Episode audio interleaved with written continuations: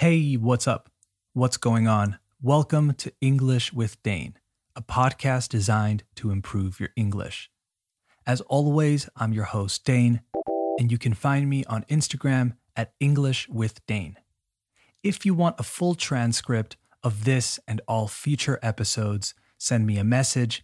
And if you don't use Instagram, send me an email at englishwithdane at gmail.com. Today's episode is about common mistakes in English and how to stop making them. Over the last 10 years, I've taught thousands of students of all ages, levels, professions, etc., and they all make different mistakes, but there are some that seem to always be there. Today, we're going to take a look at five of those common mistakes, and hopefully, if you were making any of them, today is the day you fix that. So let's jump in. You are listening to the 34th episode of season two of English with Dane. Hit it.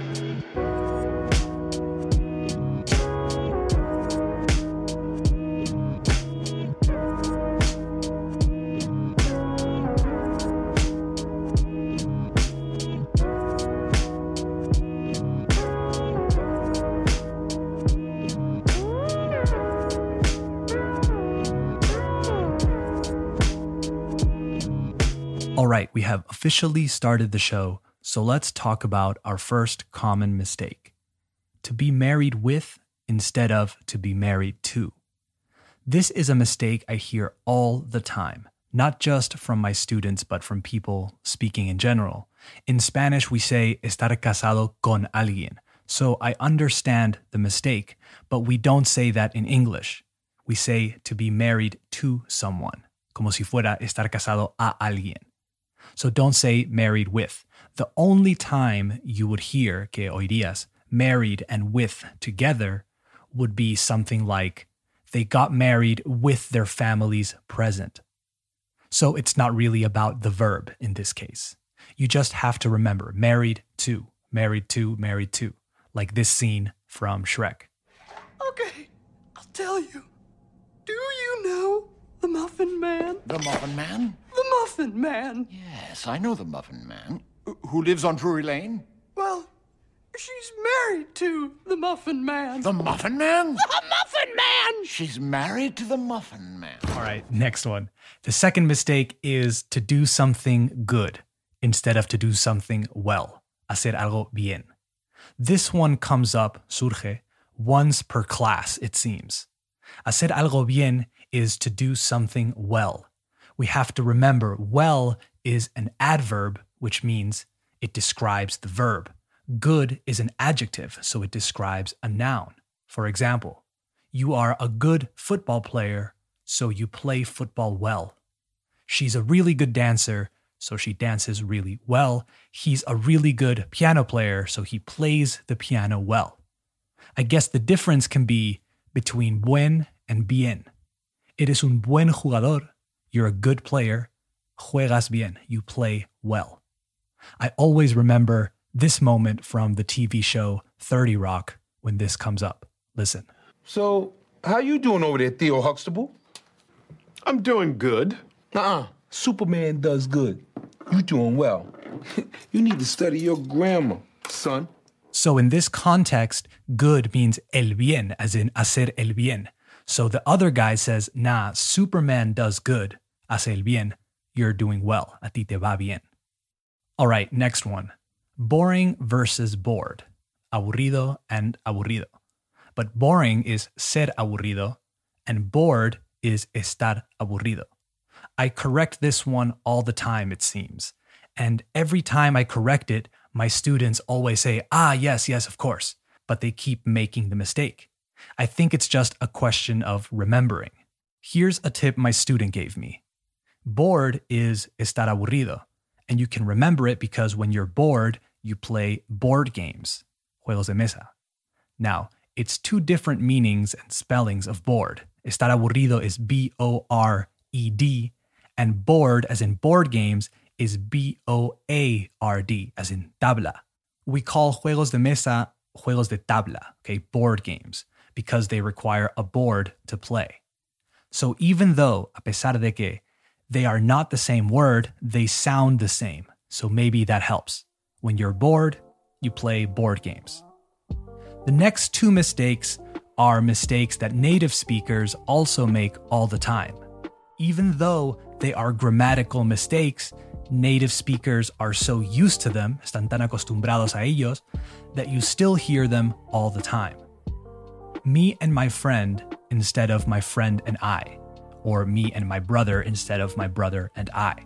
This is the same in Spanish, I'm sure. You should say mi amigo y yo instead of yo y mi amigo, but we say it regardless. Don't make the same mistake in English. It's not the end of the world, but as a teacher, it makes me really happy when a student says, my friends and I. I don't know why. It shows attention to detail, maybe, and it also shows commitment to wanting to speak correctly, which I appreciate, but that's just me. The last one is if I was instead of if I were. Ese si yo fuera has to be if I were. No es if I was. Okay. If I were you, I would talk to her and clear up this mess. If I were in town, I would go to your party, but I'm out of town. I always hear if I was you. And although it's accepted, much like many incorrect things are, please use the correct form. If I were you, I'd speak English correctly. A quick pronunciation note some students have a difficult time distinguishing or telling the difference between where and were. Like if I want to say ¿Dónde estabas? I'd say where were you? Again, where were you? Notice the difference in vowel sounds. Listen to the vowels. Where and were. The E in where is like the Spanish open E, e, where. My mouth is open on the sides. It's like I'm smiling almost. And in were, the E is much more closed. My mouth is ready to say a U, okay, una U, but I'm gonna say an E, were. If you have a difficult time with those two sounds, practice. At first, new sounds are strange because your mouth has never made them, but once you start, you'll remember, okay, muscle memory. A quick recap before I go.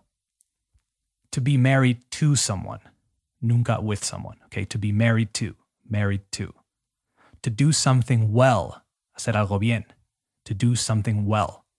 Boring versus bored, ser aburrido versus estar aburrido.